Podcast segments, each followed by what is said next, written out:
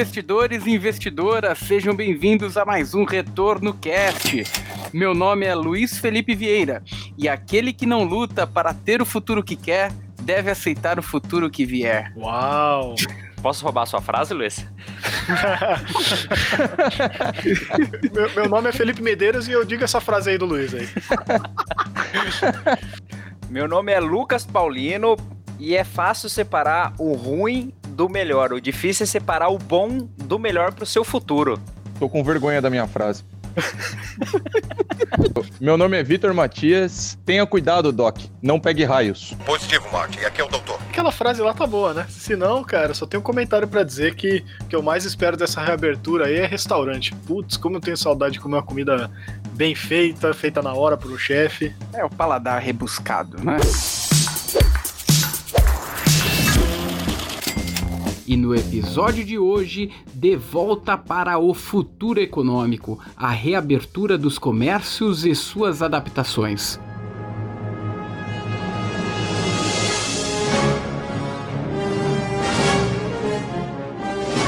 Marte, precisa voltar comigo. Aonde? De volta para o futuro.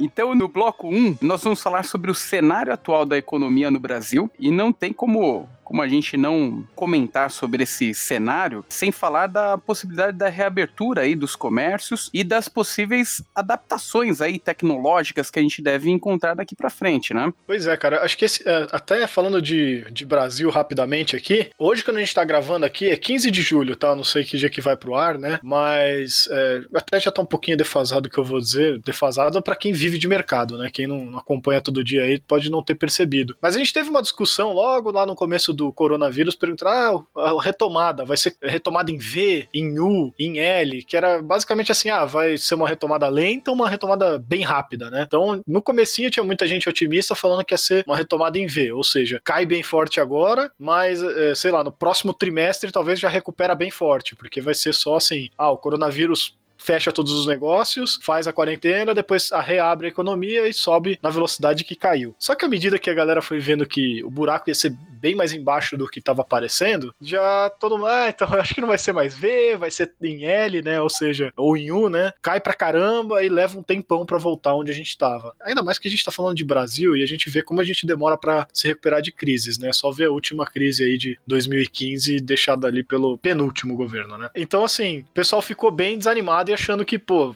Brasil de novo no nível que tava só 2023, 2024. Mas aí, agora no comecinho de julho, saiu o resultado do varejo, que foi um crescimento bizarro que ninguém esperava de dois dígitos. Todo mundo ficou ultra surpreso, né? Você pega só vendas do varejo normal, teve em volume de vendas, né? Teve um crescimento de 13,9, quase 14% de maio em relação a abril, né? E no varejo ampliado, aí você pega lá, vai dar quase 20% no crescimento de volume de vendas. Então todo mundo ficou chocado. Peraí, então talvez a gente tenha alguma chance de retomada em V, né? Talvez a coisa não vai ser tão feia quanto parecia. E aí as próprias estimativas que o pessoal tinha até de de queda do PIB brasileiro começaram a ser revisadas, né? O próprio Focus já mostrou isso, né? Então, assim, no Focus não chegou a um nível tão drástico assim, mas tinha algumas, algumas instituições financeiras, alguns economistas apontando para o Brasil vai cair mais de 10% no PIB agora em 2020, seria um número catastrófico que, pô, não sei se já teve em outra ocasião, né? E aí, pô, tá todo mundo bem assim preocupado quanto tempo vai levar para a gente recuperar 10% de queda. Mas agora, pô, o próprio Focus já começou a subir a projeção, né? De subir no sentido, continua negativo, mas menos negativo, né? E outros economistas também já, já melhoraram bastante a perspectiva aí, que deve cair bem menos do que o esperado. Já estão falando em cair 6, outras pessoas falando em cair 5, enfim.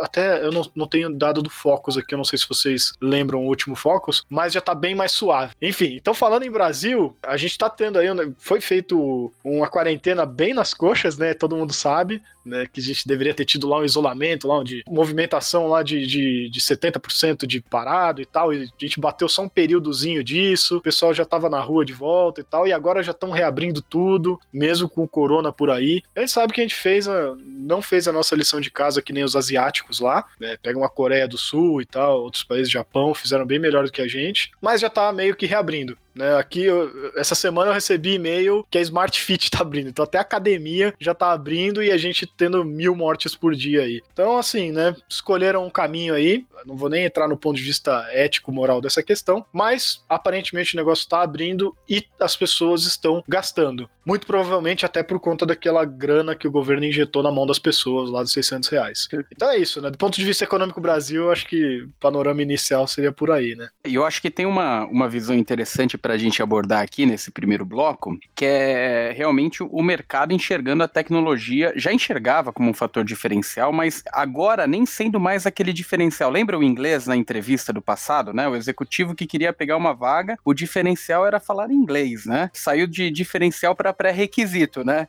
Eu acho que para as empresas a gente passa por esse caminho também, né? A tecnologia ela deixou de ser um diferencial para ser um pré-requisito para a sobrevivência das empresas, né? Tem a, a, alguns dados bem interessantes quando a gente pega um case que é muito falado, acho que não tem como a gente não, não abordar aqui, que é aquele da Magazine Luiza, né? Investimentos muito pesados em tecnologia, e-commerce, né? E a empresa ela evoluindo bastante no, no, nos últimos anos nessa, nesse sentido. Na crise, o resultado da Magazine Luiza no primeiro trimestre de 2020, em comparação ao primeiro trimestre de 2019, caiu drasticamente. Primeiro trimestre de 2019, o lucro líquido foi de 132 milhões e o primeiro trimestre de 2020 foi para 30 milhões o lucro líquido da Magazine Luiza. Só que as ações, quando você vê o comparativo com as ações, pegando ali o, o lá o, o o pico do, do resultado antes da crise, batendo quase 60 reais as ações, 58, 59 reais, ela chegou a um valor de 28, 27 reais, lá no pico da crise ali, no, no, no momento mais profundo, lá em março. De lá para cá, ela só avançou positivamente, mesmo apresentando esse resultado ruim do primeiro trimestre, chegando a um valor agora de praticamente 80, 81 reais. Se for falar de escalada de resultado, quem entrou na ação ali ali, quando caiu para 28, teve um aumento de patrimônio de 180%. É um número bastante considerável e principalmente por conta da empresa ela ter apresentado um aumento significativo nas vendas, não necessariamente no lucro líquido, mas o mercado enxergando que a tecnologia está funcionando a favor da empresa, por mais que ela tenha sofrido no resultado agora, a projeção futuro para a empresa, Magazine Luiza e outra, a gente pode até considerar no meio do caminho aí, no bolo, né, o Via Varejo, por exemplo, um avanço muito grande, um resultado muito grande. Isso mostra que, que uh, os investidores também começam a enxergar esse que era diferencial agora como pré-requisito para se investir em ações, né? Pô, eu acho realmente, Luiz, você tem, você tem toda a razão, mas eu queria voltar um pouco no que o, o Felipe estava falando é, a respeito de, principalmente de projeção de PIB Brasil e um pouco de, assim, não querendo ser o predecessor do caos, mas colocando um pouquinho de cautela no que a gente chama hoje de retomada econômica, né? Assim, primeiro, tem duas coisas, né? Uma das coisas é o que é uma retomada em V, o que é uma retomada em U e o que é uma retomada em L. Bom, isso aí tem várias teses para falar o que é cada uma das coisas. E outra coisa é quando a gente fala de cair menos o PIB para, vamos supor, menos 5 esse ano, por exemplo, e ano que vem a projeção de um PIB satisfatório aí de 3,5%, 4%. Mas vocês têm que lembrar que ao, a partir do momento que cai 5, voltar 4 não chegou nem perto de bater o 0 a 0 que é esse ano. Ou seja, esse ano sendo ruim, menos 5, ano que vem sendo 4, não recuperou os 5 de queda desse ano. Teria que voltar a 6, 7 para recuperar os 5 de queda. Então, para a gente entender um pouquinho que tem algumas contas que a gente vai ter que pagar ao longo do tempo e a, a economia como um todo, né? Quando a gente pensa em microempresários, nível de desemprego, a pró o próprio nível de consumo vai cair. Né? Já caiu e vai continuar tendo uma retomada lenta em função de não ter dinheiro.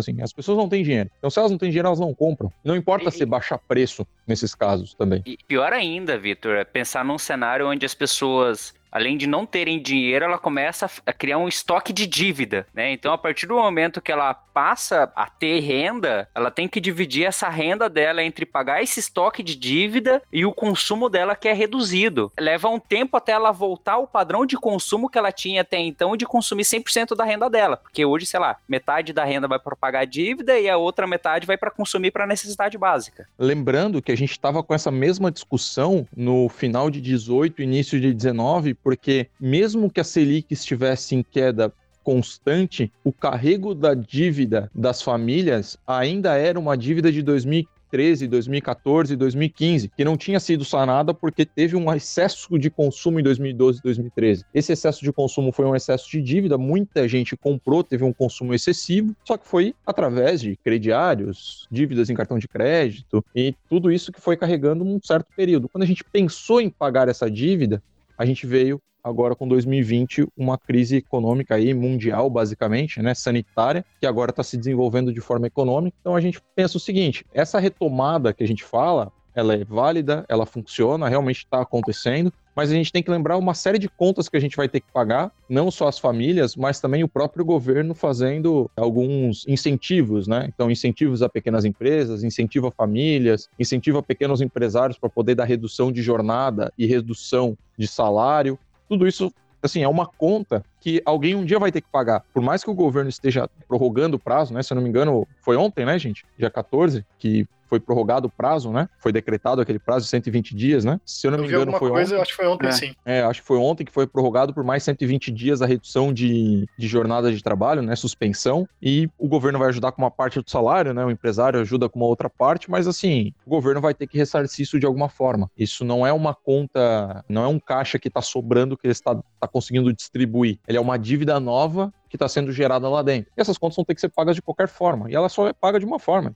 Tem que produzir tem que gerar renda, tem que gerar novas produções e essa produção vai gerar o que a gente chamaria de impressão de dinheiro. Né? A impressão de dinheiro ela funciona a partir do momento que você produz mais, vale mais, tem mais preço e você consegue jogar mais dinheiro na economia sem gerar inflação de moeda, né? sem gerar inflação por excesso de dinheiro. Então, assim, essa conta uma hora vai ter que ser paga. Meio que não quero ser predecessor do caos nessa, nessa pauta da discussão, mas é tentar colocar um pouco de cautela nisso que a gente está chamando de retomada econômica. Ainda não está muito claro a luz do fim do túnel. Mas eu acho que a função, inclusive, antes do, do Felipe se posicionar, acho que a função ela é necessária mesmo, nesse primeiro momento, para você ter um amortecimento de algo que pode virar mais profundo, né? Não, então fato, é, é natural, é natural que tenha que ocorrer uma liquidez de, de dinheiro, independente da economia economia ela está se ajustando, está se reequilibrando, e essa é, é, é, uma das funções aí gerenciais de um país, né? Na verdade, é uma das mais importantes aí. O país passar por situações como essa, tendo menor impacto, impactando menos a vida das pessoas, na verdade, né? Que as pessoas sofram menos em situações, em situações como essas, e a partir daí a gente gerencia um novo problema alongando uma, uma dívida. É, é, aquela velha questão, né? Equilibrar os pratinhos, né? Qual, é,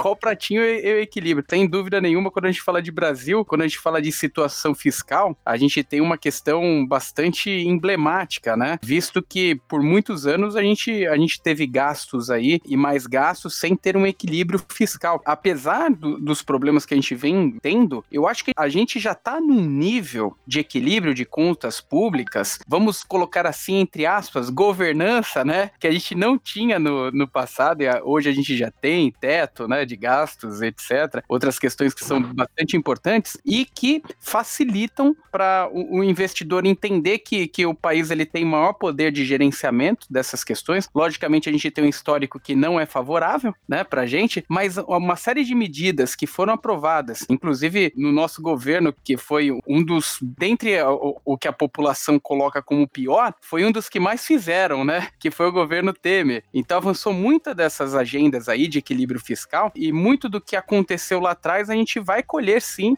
no médio e longo prazo. Pelo menos eu acredito nisso. Acho que a, a, situação fiscal ela tem que ser gerenciada assim, mas a gente vive um momento muito diferente de qualquer situação do passado que a gente já viveu no país. É, acho que o ponto não é nem assim se tinha que fazer ou não tinha que fazer, não tinha outra escolha. Eu acho que o ponto principal que o, que o Vitor trouxe é: beleza, foi feito, tinha que ser feito, isso não tá em discussão, mas e agora? Como é que a gente vai se recuperar? Então, sim, é, isso deve atrapalhar a retomada, sim, porque o governo vai ter que tomar alguma medida restritiva do ponto de vista econômico, seja aumentar impostos para cobrir o buraco ou cortar gastos, né? Até porque tem o teto de gastos lá que, se eles não inventaram nenhuma maracutaia para furar o teto, eles vão ter que cumprir. Então, ou vai ter que seguir um caminho ou outro, se não os dois, né? Aumentar impostos e reduzir os gastos. E na economia, qualquer um desses lados, especialmente foram, forem os dois juntos, são restritivos, né? Você vai diminuir, vai desaquecer a economia. Tá? Então isso vai dificultar a retomada. E tem um segundo ponto que pouca gente fala, eu vi em alguns lugares, e tem até um termo técnico para isso, eu fiquei tentando lembrar que eu não consigo, sobre o desemprego, que a gente tem um problema grave que a gente está criando no Brasil, que é o seguinte, a gente está tendo um, desemprego muito prolongado. Faz anos aí, faz desde a, a crise lá de 2015, que a gente atingiu uma taxa de desemprego acima de dois dígitos, que ficou lá na casa dos 14, 13, aí a gente chegou, acho que no melhor das hipóteses agora, a 12%,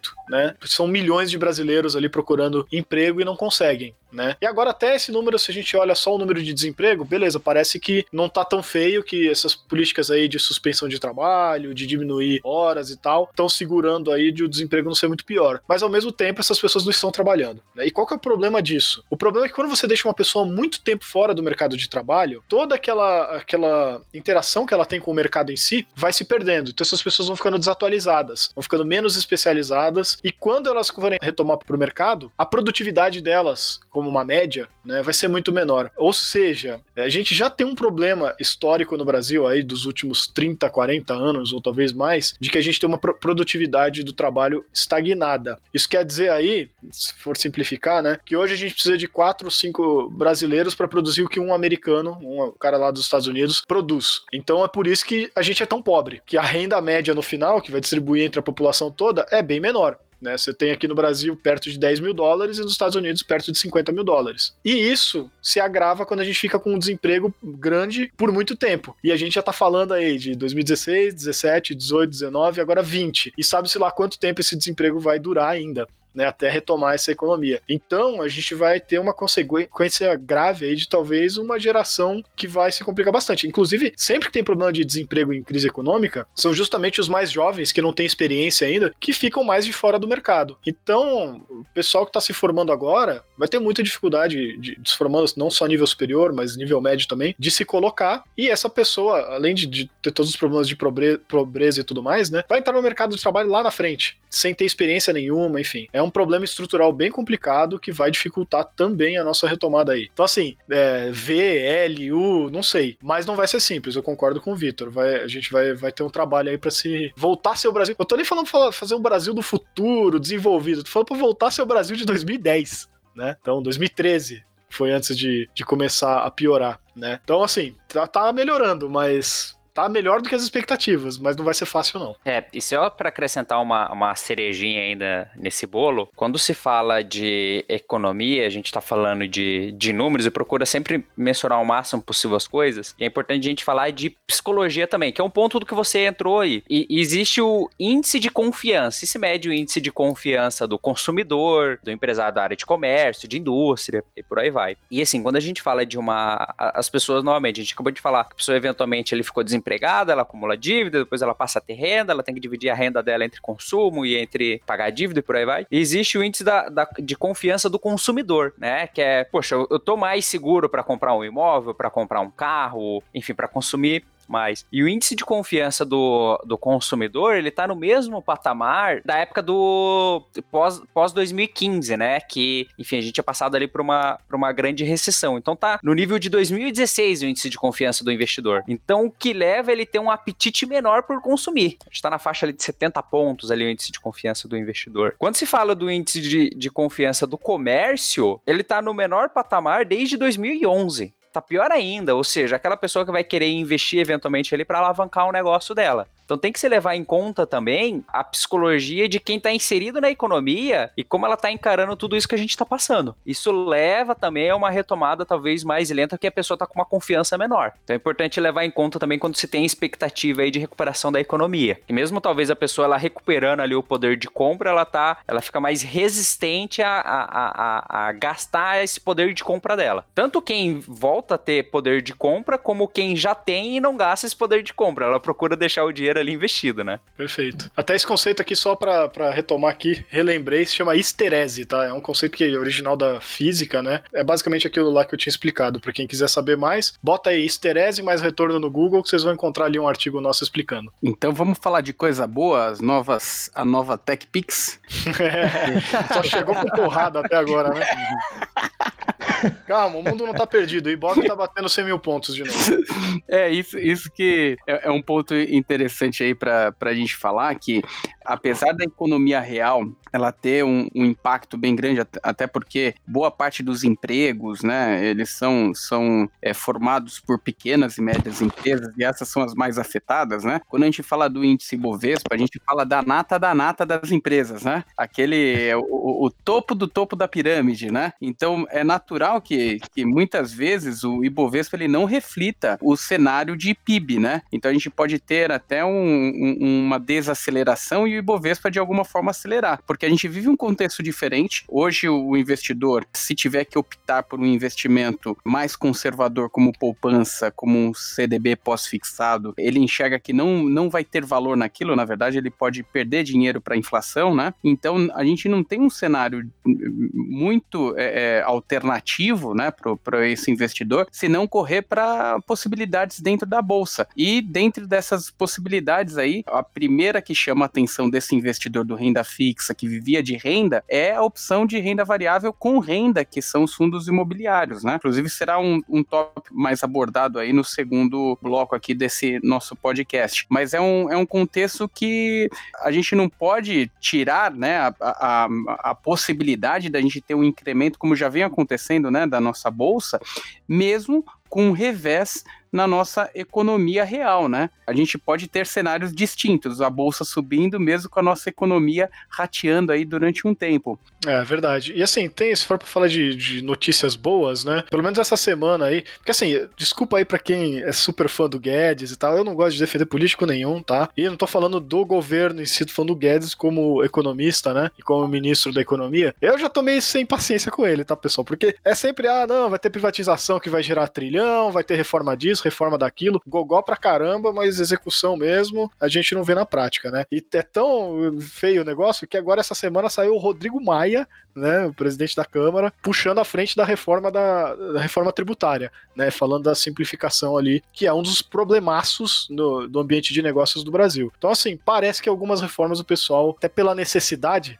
né, de, tá tão crítica a situação, vão ser meio que empurradas e talvez vão acontecer finalmente a reforma tributária que eu escuto desde que eu sou criança, né? Então tem umas coisas boas aí que podem rolar dali para frente, né? De trazer mais eficiência e essas, essa eficiência impacta diretamente essas grandes empresas que o Luiz estava comentando. E só que assim, não é impacto de curto prazo, né, pessoal? E investimento em bolsa também não é. Então, olhando bem para frente, para o futuro do Brasil, pode ser que algumas coisas boas aí vão acontecer. Talvez seja até, é, conforme elas forem acontecendo, oportunidade de compra barato, se você tiver apetite aí para volatilidade. Então, assim, não é só uma notícia, né? Isso foi mais cauteloso em dizer assim, tá tendo uma retomada, essa retomada até teve alguns, o próprio Fox, né, eu comentei, tá melhorando os números e tal, mas não vai ser um mar de rosas, vai com calma, né, não vai recuperar tão rápido assim. É, outro ponto positivo é o marco do saneamento, né? Perfeito. É, abrem portas aí para infraestrutura bastante importantes e a gente sabe que são, é um tema fundamental para uma economia crescer, né? É, e tem estudos aí que dizem que cada um real investido ali na, no saneamento, né, economiza quatro reais ali na saúde. Uhum. Poxa, tem tanta gente que pega doenças, fica doente coisas simples ali, diarreia, e por aí vai para não ter uma água tratada. Então, assim, é, traz uma eficiência ali gigantesca ali para o Brasil. É, e o, e o, incrível é que o saneamento, ele traz um, uma série de, de outras infraestruturas junto com ele, né? Então, o saneamento por si, ele, ele carrega, né, uma, uma questão de infraestrutura que, que pode aumentar consideravelmente, inclusive, a nossa eficiência em logística, né? É, que é um tema bastante importante quando a gente fala de um país continental como o nosso, para a gente ter eficiência. Mas eu acho que é, apesar das dificuldades, a gente tem boas perspectivas aqui para o médio e longo prazo, principalmente para aquele investidor em renda variável que acredita que a gente vai ter um, um upside aí da, mais efetivo aí da nossa, da nossa bolsa, mas também temos um momento para a gente descontrair aqui no Retorno Cast, que é um momento bizarro, que pega o, o Jonatas, que é o nosso responsável por toda essa produção, tudo que vocês estão ouvindo, ele é o responsável, ele fica na internet procurando coisas alternativas, né? E Jonatas, diz pra gente aí o que, que você encontrou dessa vez. Fala, Luiz. Hoje, na verdade, eu tenho que dar o crédito da bizarrice pra minha esposa. Foi ela que me passou essa notícia aqui, aí depois eu conferi. Bem bizarro, cara. Nessa pandemia, a gente sabe que teve um aumento aí de pedido delivery, né? Sim. E o Felipe compartilhou aí com a gente, falou que ele tá com saudade de ir ao restaurante, né, para comer uma comida bem feita por um sous-chefe, mas aqui eu tenho um exemplo do oposto, tá, Felipe? É. Vixe. Lá vem. Lá vem. Nossa. Criou o clímax, né? Agora manda. Cara, um pedaço de dedo humano foi encontrado dentro de uma esfirra por uma família que pediu comida por delivery, né, de um restaurante na zona norte de São Paulo nesse último sábado. De acordo com o dono do estabelecimento, um dos funcionários havia sofrido um acidente e cortou a ponta dos dedos dentro da esfirraria, né, na, na quinta-feira. Ou seja, os caras não tiveram o, o trabalho de limpar, de. Cara, que Meu bizarro. Deus, cara. O cara perdeu na carne moída. É, eu, eu vi essa notícia. O que, que aconteceu, Juntos? Eles até procuraram.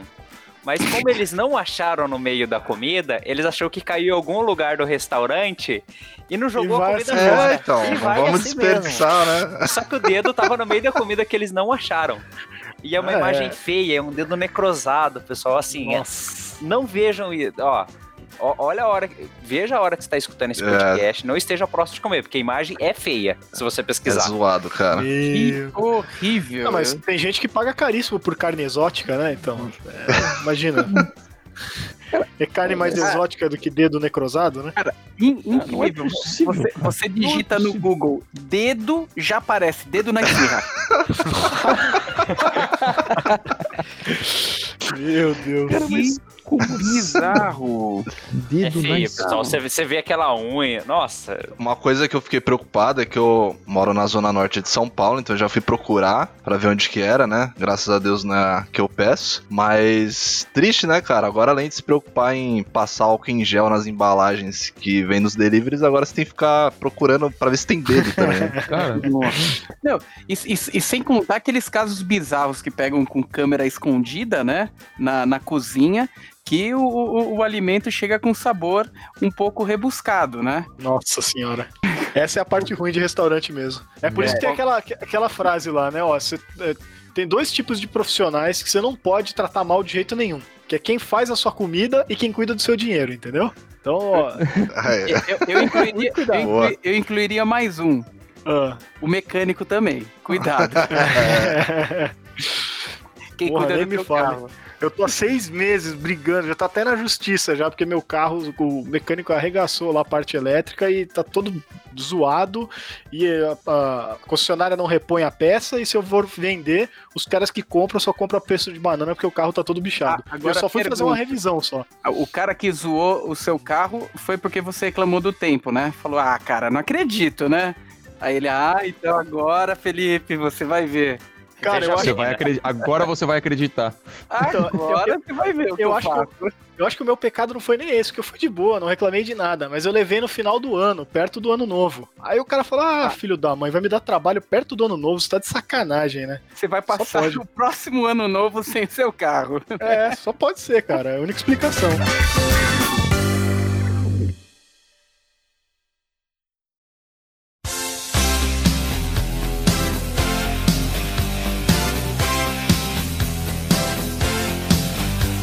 Futuro é o que você fizer dele. Então faça o bem. Agora entrando no segundo bloco, o futuro dos investimentos, voltado agora para renda variável aqui no Brasil. É um dos temas que a gente chegou a tocar ali no primeiro bloco, que é o seguinte: no passado a gente tinha uma facilidade de investimentos aqui no Brasil que a gente não precisava nem ser tão sofisticado assim, né? Um CDI nas alturas fazia com que nós tivéssemos um investimento de baixo risco, alto retorno e alta liquidez ao mesmo tempo, algo totalmente tupiniquim que não existe ao redor do mundo, né? Mas esse cenário mudou e agora o investidor é, que colocar 100 mil reais em um produto pós-fixado a 100% do CDI, no final do ano, ou, ou melhor, né, em 12 meses, vai ter cerca de 2.200 reais de rendimento. Isso muda completamente o contexto daquele 1% ao mês garantido que a gente tinha no passado, né? E o cenário de renda variável parece inevitável. E o primeiro ponto para esse investidor de poupança, o, pompo, o poupanceiro, né, e o investidor que poupa dinheiro através do seu CDB a 80% do CDI, vai sentir uma diferença muito grande, já vem sentindo uma diferença muito grande na sua rentabilidade, apesar da grande proporção dos investidores ainda estarem nesse tipo de estratégia, mas cada vez mais a gente vê uma corrida para a renda variável. Acho que isso aí é inevitável. E os fundos imobiliários, dado a percepção que eles geram uma renda recorrente e, além do mais, tem uma volatilidade menor do que ações, passa a ser uma porta de entrada bem interessante para esse investidor, né? Acho que é até interessante colocar o Vitor já nesse início aí de, de bate-papo, ele que é o nosso especialista aí em fundos imobiliários. Realmente, assim, a, a porta de entrada, né, do, do investidor, do poupanceiro aí, do poupançudo da Caixa Econômica, né, nosso querido investidor que ainda está numa estratégia que, infelizmente, não é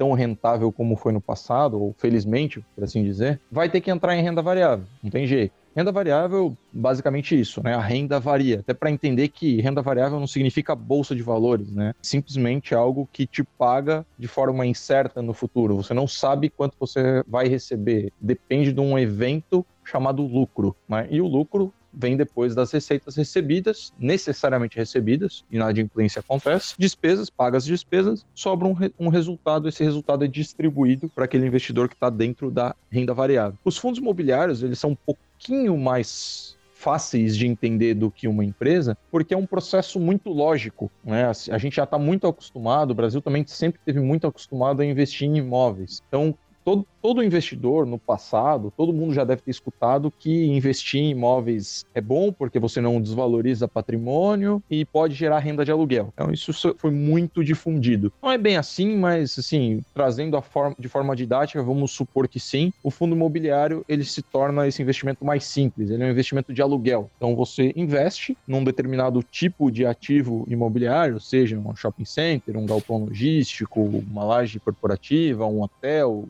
por assim vai, em algum setor econômico. Esse setor econômico ele gera a renda das empresas que pagam aluguel por um espaço, e esse resultado desse aluguel depois de pagar as despesas, se torna lucro e vira rendimento para as pessoas. Então é a primeira, a primeira porta de entrada a gente poderia dizer assim, para o investidor conservador, ao investir em renda variável, porque ele não precisa determinar se a empresa que ele está investindo é saudável, se ela vende, ou fazer aqueles modelos matemáticos que a gente já deve ter visto aí na internet, as pessoas vêem na internet, que realmente são mais complexos. Então ele é basicamente aluguel. Mas tem que entender também que ah, num aluguel existe inadimplência de inquilino, existe renegociação de preços, existe não ajuste de preços, postergação de pagamento, muito do que as pessoas que começaram em 2019, né? Os pioneiros aí dos fundos imobiliários que saíram lá da, da poupança e já começaram, estão vendo que não é bem assim, que o aluguel não é bem certo. Então você tem algumas renegociações, né? Acontecem as renegociações e os aluguéis variam. E a partir do momento que eles variam,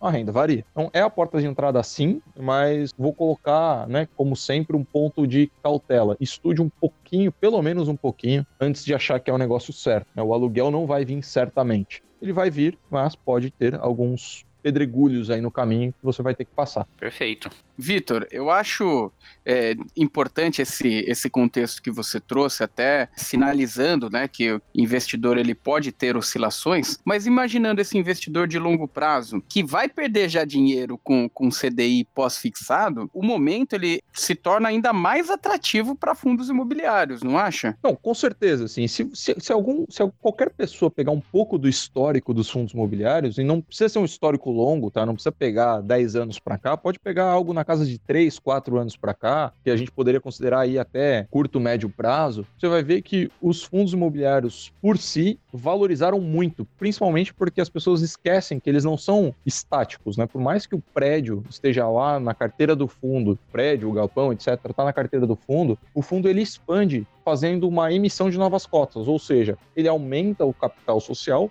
e compra um novo galpão ou um novo prédio, uma nova sala comercial, um novo shopping, por assim vai, né? De, de, acordo com o objetivo de cada fundo. Ele faz uma emissão de cotas, capta no, novo, novos dinheiros do mercado, vamos dizer assim, né? Capta mais recursos e compra um novo lugar. Compra, em geral, né? Uma boa gestão de fundo imobiliário vai fazer uma compra num momento como o que a gente está vivendo, onde poucas pessoas estão conseguindo vender, os preços caíram e você compra muito bem. Basicamente, quem entende um pouquinho do mercado imobiliário sabe que o importante, de fato, num imóvel bem localizado, com boa estrutura, fácil acesso e características inerentes né, de um bom imóvel, sabe que o importante não é necessariamente vendê-lo muito bem, mas sim comprá-lo muito bem. Então, se você conseguir comprar por um preço justo, atrativo ou até abaixo do que vale, necessariamente ele vai se tornar alguma renda assim importante para aquele nicho de negócio, né? Por mais que nesse momento a gente pode até incluir os shopping centers que talvez seja fácil para todo mundo entender e recém, né, mês passado, acho que deve estar tá fazendo pouco mais de um mês ou quase um mês, alguns 15 dias, outros foram essa semana, né, em algumas cidades, que reabriram recente. Bom, reabriram, não estão funcionando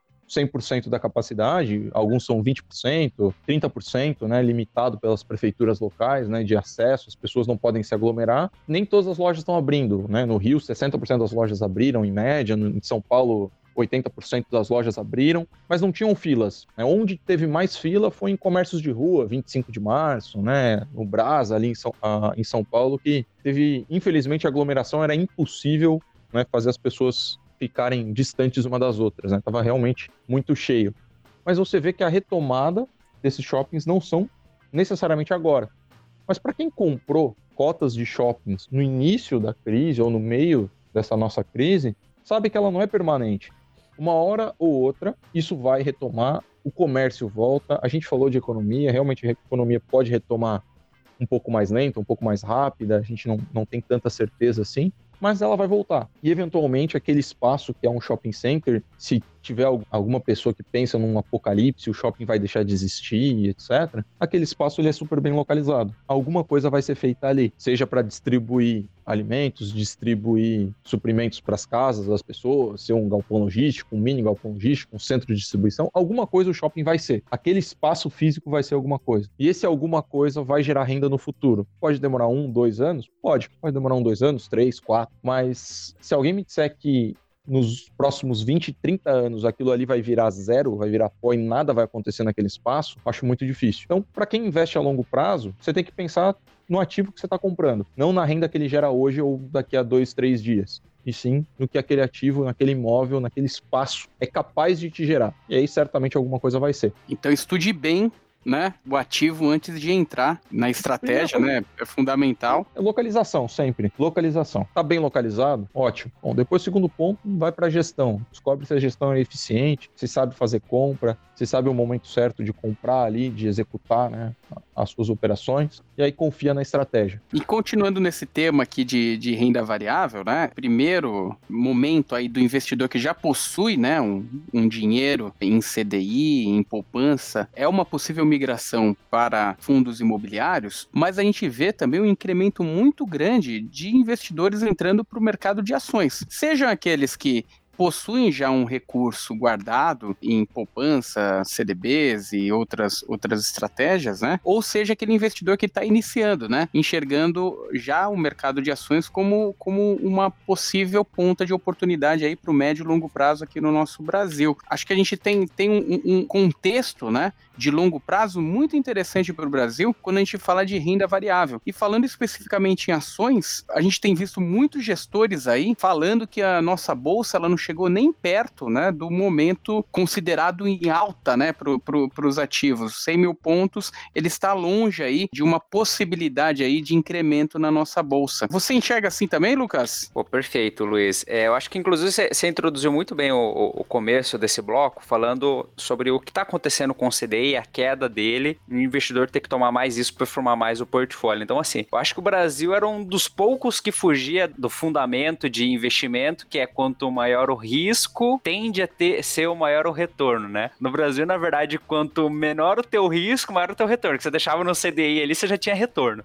Então, assim, era bem mais simples. Então, assim, agora não adianta, vai ter que correr um pouco mais de risco. E assim, pessoal, tem uma questão que eu acho que assim é mega relevante no investimento que tem uma beleza, que é o seguinte: você pode no mesmo momento, no mesmo tempo, você estar posicionado em estratégias diferentes. Porque vamos imaginar o seguinte, poxa, agora a gente está aqui gravando esse podcast. A gente consegue estar tá fazendo uma outra coisa além de estar tá gravando o podcast? Nosso tempo ele tá, tem que estar tá 100% disponível com um único foco. A beleza do investimento é que você no mesmo tempo você pode ter estratégias diferentes acontecendo simultaneamente no teu portfólio. E um negócio que eu gosto de trazer tranquilidade ali pro investidor é que não tem certo e errado, é importante ele estar tá muito confortável no que ele vai fazer, não ir 100% numa única direção. Então não, é, não precisa ser igual no tempo, que 100% da tua atenção tem que estar tá em uma coisa. Quando você fala de investimento, você pode diversificar onde está o teu portfólio. E sim, eu tenho, eu tenho uma perspectiva positiva para a renda variável, tanto é que quem, quem, começa a ler cada vez mais ali sobre investimento, vocês vão ver diversas empresas falando agora sobre IPO. Até pouco tempo, poxa, pouco se falava ali de uma empresa, poxa, minha ideia é fazer um IPO lá na frente. Hoje você vê a ideia de vários empresários falando de fazer IPO, porque o mercado de capitais ele está ficando cada vez mais quente, está fazendo sentido a pessoa aqui no Brasil negociar uma parte da empresa dela na bolsa para se capitalizar, para impulsionar mais o investimento dela. Então, assim, vejo perspectiva muito positiva para a bolsa, sim. Só que é isso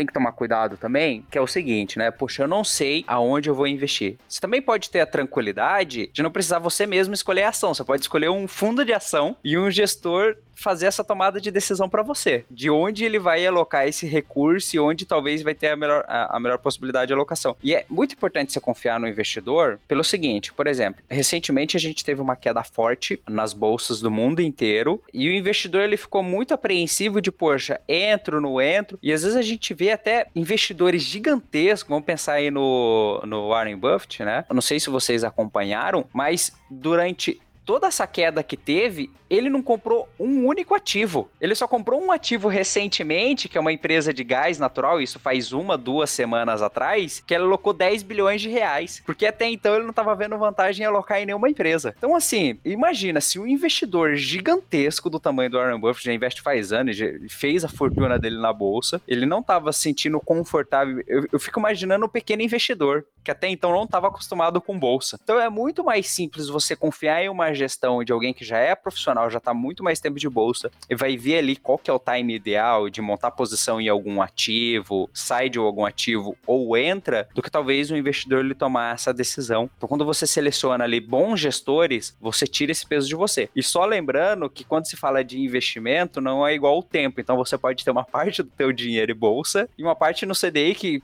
poxa, ok, não tá rendendo lá aquelas coisas, mas você também não precisa estar 100% concentrado em um ativo, então pode ter uma parte em bolsa, pode ter uma parte CDI. Então, assim, eu não sei se eu dei a resposta que talvez o investidor queria ter, que é se é um momento vantajoso para a bolsa ou não. Na minha visão, sim. Só que é importante também você tirar esse peso de você, né? E novamente, você saber que você pode diversificar e pode ter outros gestores que podem fazer isso por você. Cara, até sobre esse negócio de, de momento, né? Eu gosto bastante de um. Eu acho que foi o Luiz Vieira aqui que entrevistou o Arthur Vieira de Moraes numa Expert. Perguntou: ah, o que, que você acha aí? É um bom momento para entrar em fundos imobiliários e tal, que já tinha subido bastante e tal. E é aquela resposta que, que o Arthur deu na época me, me marcou, que ele falou assim, cara, não tem essa de bom momento. Bom momento é todo momento. Você fica tentando acertar o, o market timing, né? A hora exata de, pô, agora que eu tô comprando na, na baixa e vai explodir. Provavelmente você vai se frustrar, vai perder dinheiro. É, geralmente o pessoal perde dinheiro assim, tentando achar o vale e vender depois no pico. Porque ninguém sabe, pessoal. A gente tem, claro, um monte de, de estratégias, um monte de, de escolas de análise, e tal, que vão te dar uma pista.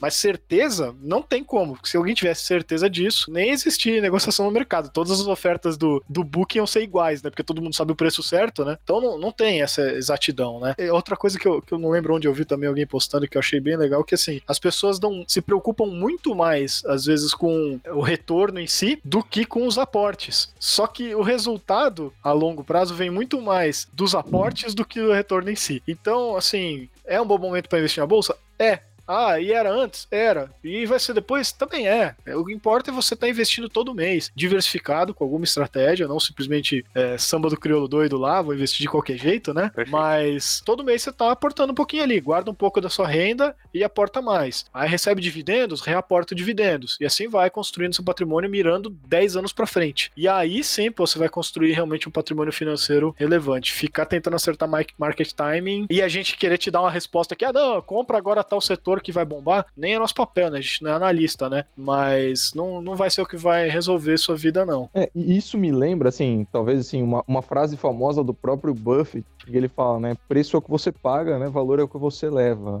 Então, se você ficar pensando necessariamente só no preço que você vai pagar de entrada para colocar um preço de saída, você de fato está isolando completamente o valor do negócio. Você está de fato só pensando no preço. Você está arbitrando o preço, com, tentando comprar barato para tentar vender caro. E reforço, tentando, porque ninguém acerta.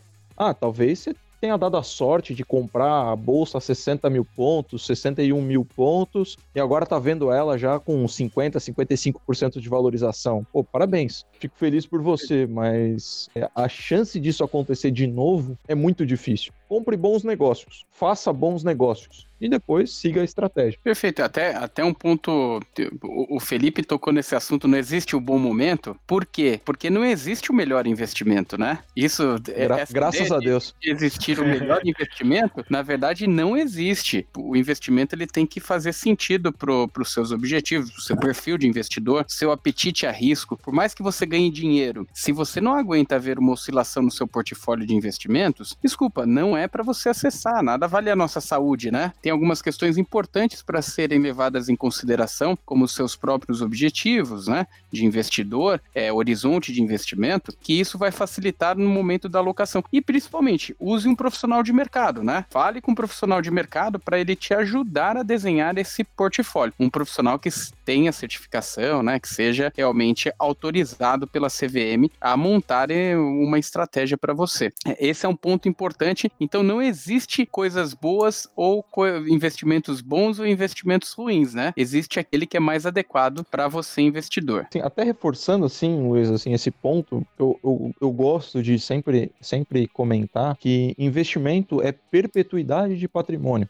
É aquilo que você construiu com a força do seu trabalho, com a força do seu conhecimento, com o que você sabe fazer, que você vai investir para perpetuar esse patrimônio. Claro, Aí depende, tem o investidor, tem os especuladores, tem quem quer ficar rico com isso. É sempre claro, né? O objetivo é sempre muito importante, mas lembrar que são pouquíssimas pessoas que tornam investimentos, ou seja, investir o dinheiro de forma profissional, como o próprio Warren Buffett, ou Charlie Munger, é. que é o, o, sócio dele. São Se poucas trazer... pessoas no mundo que fazem isso. Se puder trazer só dois conselhos para pessoa simples que quer acumular recurso, eu acho que seria um, esse que o Felipe Medeiros levantou, que é o de ser uma pessoa poupadora, ou seja, uma pessoa que está sempre fazendo aportes. E dois, investimentos que tenham como tese, no mínimo, corrigir o teu poder de inflação. O que acontece? Também não adianta de nada você ir poupando e você colocar o teu recurso em algo que não corrige nem a inflação. Né? Então, no mínimo, básico, um investimento que no mínimo tenha como tese superar a inflação. Colocaria só pelo menos esses dois fundamentos. A pessoa ser poupadora, ser sempre superavitária e dois investimentos que tendem ali a superar a inflação. Aí pode ser renda fixa, pode ser renda variável, fundo imobiliário, enfim. É porque se você também colocar na poupança, a poupança não tá corrigindo a inflação, né? Isso que é complicado. Por isso que eu tô levantando esse ponto. Ela nunca vai esperar a inflação, pelo menos, sendo ali a 70. Porque hoje a gente tá falando da inflação aí, tá projetado algo como 2, 2,5, né? E a poupança rende 70% da Selic. Se a Selic tá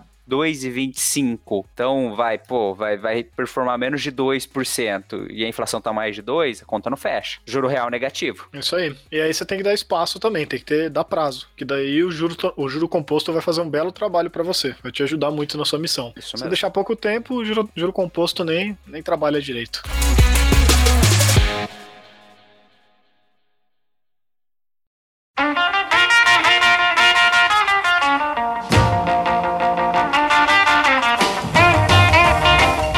Terceiro bloco, o futuro do investidor. Aqui a gente vê uma oportunidade também muito grande para o investidor que no passado tinha sua avaliação de investimento muito obscura. Na verdade, era até difícil você acompanhar a rentabilidade de uma carteira de investimentos no passado, né? Aquele cliente que tinha um CDB, tinha um fundo multimercado, tinha mais uma estratégia ou outra. Quando chegava para o seu gerente de banco, oh, quanto rendeu minha carteira, tinha que ficar fazendo cálculo na unha, né? Não tinha um acompanhamento disso. E essas concorrências, as fintechs, as novas corretoras, inclusive briga recente aí, XP e Itaú, eles que são inclusive sócios, né? Esse acirramento da concorrência, ele melhora para o investidor tanto a visibilidade dos seus investimentos quanto o custo de acesso e melhora os seus serviços, né? Então, o futuro do investidor é uma maior concorrência para o nosso mercado, é uma pergunta até para a gente discutir aqui, e essa maior concorrência vai trazer mais valor para o investidor? Eu acho que você comentou isso no,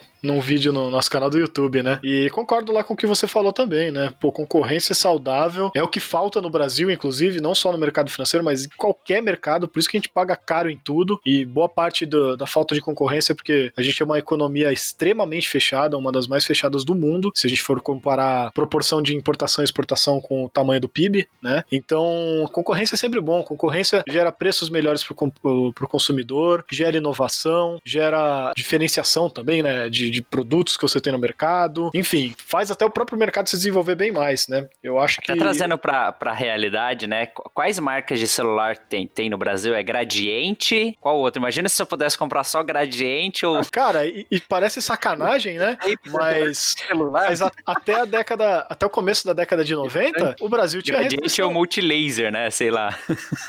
O Brasil Só tem essas tinha... duas opções de celular. Até o começo da década de 90, o Brasil tinha restrição com, com produtos de informática. Você só podia ter consumir o que é desenvolvido internamente. É aquela estratégia desenvolvimentista lá de ISI, né? De industrialização por substituição das importações. Ah, vamos fazer tudo nacional para a gente desenvolver a nossa indústria nascente, né? E muitas indústrias a gente ainda tá apostando nisso nos últimos 50 anos, sei lá, né? E aí acontece essas porcaria, né? A gente tem que comprar, não dizendo que necessariamente, sei lá, o multilaser, não sei o que, é porcaria, mas mas comparado com que a, a gama de escolhas que o consumidor pode ter quando a gente abre o mercado e pode importar, né, é, de outras marcas, é, é incomparável, né? Então, assim, sem dúvidas, a concorrência maior no mercado financeiro e que o próprio consumidor, né, o próprio investidor que está saindo do bancão finalmente está desenvolvendo mais esse mercado, porque está trazendo cada vez mais corretoras, mais fintechs, mais, enfim, outros players aí para até players de research cresceu pra caramba, gestoras cresceu pra caramba, um monte de coisa está acontecendo aí, o mercado está se desenvolvendo bastante no Brasil, já era a hora, né? Uh, o juro baixo também está ajudando nisso e acho que vai, vai ser bem saudável para tudo, tanto para o investidor em termos de alternativas de, de, de instituição financeira para ele investir, mas quanto até pelo próprio mercado ter mais liquidez, ter mais produtos, mais empresas fazendo IPO, mais oportunidades ali de investimentos. Acho que o futuro aí no Brasil, nesse, nesse sentido, está bem promissor. Vai melhorar muito o nosso mercado nos próximos anos. É, assim, é engraçado que a gente falou no segundo bloco de fundos imobiliários, né? E assim, tá batendo praticamente um milhão de pessoas já é. investindo em fundos imobiliários, enquanto a bolsa, né, de empresas, né, o balcão de negócios de, de empresas, sem ser fundos imobiliários, recém tem um milhão e meio, dois. É, já passou de dois assim, milhões. Já passou de dois milhões. É, passou pouco mais de 2 milhões, mas levou. Tem muito mais tempo, é, né? Caraca. A, a bolsa tá, é de 60 e pouco, né? Não sei de quando é a bolsa, 60, né? Ó, tá, tem até é. uma matéria aqui que falou no Valor Invest, que atualmente tem 2,6 milhões de CPFs cadastrados na B3. É, a bolsa não é de, da década de 60, não, tá, Vitor? A bolsa ela foi se transformando, né? É, na verdade, o Brasil ele teve trocentas bolsas, que nem, sei lá, tem. Sim, é. Teve a Bolsa Unidos. do Rio, que era BMF, depois é, era a Bovespa de São Paulo, tinha, tinha, de, tinha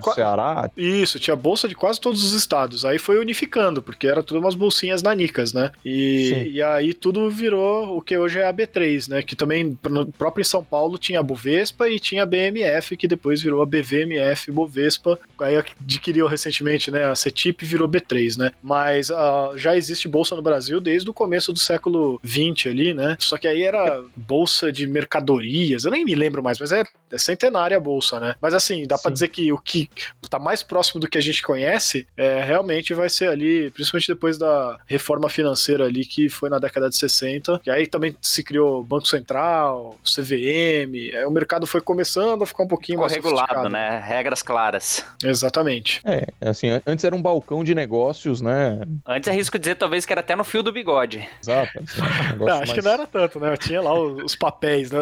Inclusive, daí que surge o nome de papel, né? Porque lá era papel mesmo, né? Hoje a gente negocia um. Era, é, papel ao portador, né? Era o papel Exatamente. ao portador, né? Quem tinha, tinha. Se perdesse no chão, quem pegasse era dono.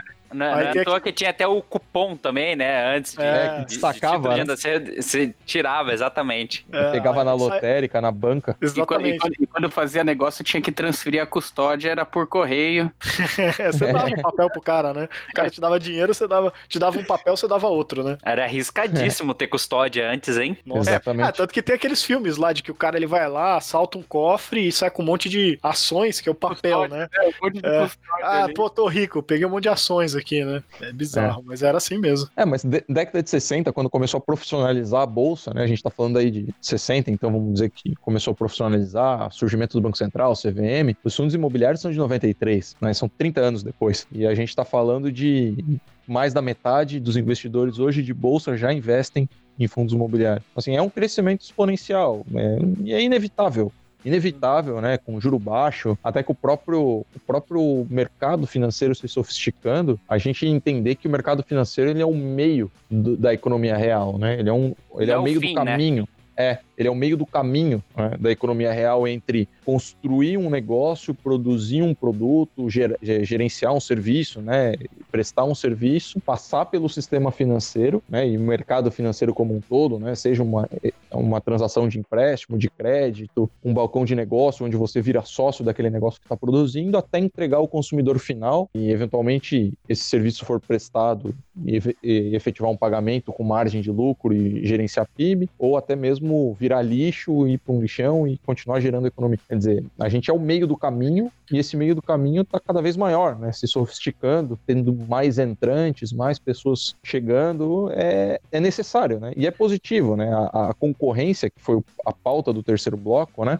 O futuro do investidor é que esse meio do caminho, quanto mais players, né, mais negócios se envolverem com esse meio do caminho, mais transparente ele fica para o investidor final, mais sofisticado ele fica, mais barato ele fica, mais profissional ele fica. É, eu não vejo negativo, né? Não vejo Todo nenhum mundo ponto sai ganhando, negativo. né? É, eu não vejo nenhum ponto negativo entre essa, essa briga recente aí, né, de essa briga de família, né, da grande família aí, o Itaú e XP. Não vejo como negativo, pelo contrário. né, fica claro para o próprio investidor final como as coisas funcionam. É, e, tá o, e o- e o consumidor, ele tá na, na melhor posição possível, né? Porque, veja bem, é, é o Itaú brigando por esse consumidor, é a XP brigando por ele, é N outras corretoras. Então, assim, é a melhor posição possível para você estar. Todo mundo Exato. brigando para ter você. Só vai ganhar você entregando o melhor. É só assim que Eu, você eu não queria estar em outro né? local, né? É, é a melhor posição possível. É. Como consumidor, você, tá, você tem o poder de escolha, né? Quando você dá o poder de escolha para o consumidor, ele a força da cadeia está com ele. Então ele vai escolher quem for melhor. Você não vai, não vai mais conseguir ser qualquer um para conseguir esse cara como foi os grandes bancos no passado, né? Você tinha quatro grandes bancos no Brasil, não tinha outra opção. Para quem que você ia? Você ia deixar sua conta corrente com quem? É, você ia lá para aquilo que você falou lá de, do, do, do, do fundo imobiliário de localização, né? Você ia escolher talvez o banco mais perto de você. Era isso. Assim, e dependendo das cidades de interior, você tinha Caixa Econômica, que né, convenhamos, nunca foi uma grande instituição bancária, né, sempre foi mais uma instituição social. Você tinha aí Banco do Brasil, eventualmente um Bradesco ou uma cooperativa de crédito. Tinha Até três o Bradesco cresceu muito e o diferencial dele era ter vários pontos, né, de agências, né? Então isso que É, era a capilaridade dele que ele ganhava cliente. Hoje não é mais diferencial. Tem um banco Inter aí crescendo aí, tendo milhões de clientes, talvez já chegou em milhões já, eu acho, mas está num ritmo de crescimento forte de milhares e quase sem nenhuma agência física, né? Deve ter uma ou outra se tem. E É, isso exato. tem um, um isso é um potencial transformador, assim, economicamente falando, também gigantesco, né? Porque, que nem o Vitor colocou ali, pô, a gente é, no mercado financeiro é um intermediário ali, né? E, e é esse o papel mesmo. Cuidado quando vocês ouvirem aí um papinho de uma galera aí, uns youtubers famosos, falando que o mercado financeiro não produz nada, que isso é a maior falácia que já inventaram, né? Que o mercado financeiro é importantíssimo para qualquer economia capitalista. Não existe economia capitalista desenvolvida que não tenha um mercado de capitais que seja efetivamente desenvolvido e que seja eficiente. né? Atuante, né? Porque o que, que acontece? Quando você não. é, Você não tem um mercado de capitais, ou não, pelo menos não um, com bastante recurso, bastante investidores, liquidez e tudo mais, resta para as empresas uma única forma de uma única forma de financiamento que é recorrer aos bancos. A gente sabe que nos bancos o crédito é mais caro, tá, tá, tá, tá, tá, tá. E recorrer aos bancos é um meio de financiamento das empresas. Outro meio de financiamento das empresas é, por exemplo, emitir ações na bolsa, né? E quando você não tem investidor, você não tem uma bolsa forte, você não tem liquidez no mercado, é uma opção que as bolsas nem consideram, as empresas nem consideram, né? E assim, falando também só de, de emitir ações, mas as empresas também podem buscar crédito que não seja bancário. Elas podem emitir debêntures, notas promissórias e tudo mais. Então, com cada vez mais investidores saindo do dinheirinho do CDB, indo para ações, indo para crédito privado, indo para alternativas de financiamento mais direto para as empresas, as empresas conseguem alongar o prazo desses financiamentos e conseguem diminuir muito o custo desse financiamento. Com crédito mais barato e mais longo, as empresas conseguem ampliar e modernizar suas fábricas, serem mais competitivas, inclusive, no mercado internacional, e isso gera emprego, isso gera um país mais desenvolvido, mais tecnológico, enfim. O impacto econômico é, assim, muito bom, muito importante, e o mercado financeiro é quem conecta essas pontas, do investidor que tem dinheiro na conta, que é o poupador, e da empresa que precisa desse dinheiro para investir na economia real, para construir fábrica, contratar gente, que é o tomador. O sem o mercado financeiro ali no meio, essa transação não acontece. Né? Então, essa transformação também, até voltando lá que a gente foi muito pessimista, pessimista no começo, tem esse ponto positivo, né? O próprio pessoa física aí que está na ponta, né, o investidor final, está também desenvolvendo um, uma recuperação talvez bem positiva do, do país com, com, essa transação aí de tirar o dinheiro do bancão, de levar para o mercado de capitais, né, vai dar fôlego para que as empresas consigam investir, se recuperar muito mais rápido e que a gente tenha um potencial aí maior de ser uma economia desenvolvida no futuro. Acho que com essa fala do Felipe concluímos o terceiro bloco com chave de ouro e eu não poderia terminar esse retorno cast sem falar das nossas mídias sociais. Então estamos no YouTube também, YouTube youtube.com/barra mais retorno, no Instagram, arroba mais underline retorno no Telegram. O link aqui na descrição. E e-mails, dúvidas, sugestões, críticas, retornocast arroba mais retorno.com. Obrigado e até a próxima, pessoal. Um abraço. Tchau. Valeu, pessoal. Um abraço. Falou! Você ouviu Retorno Cast.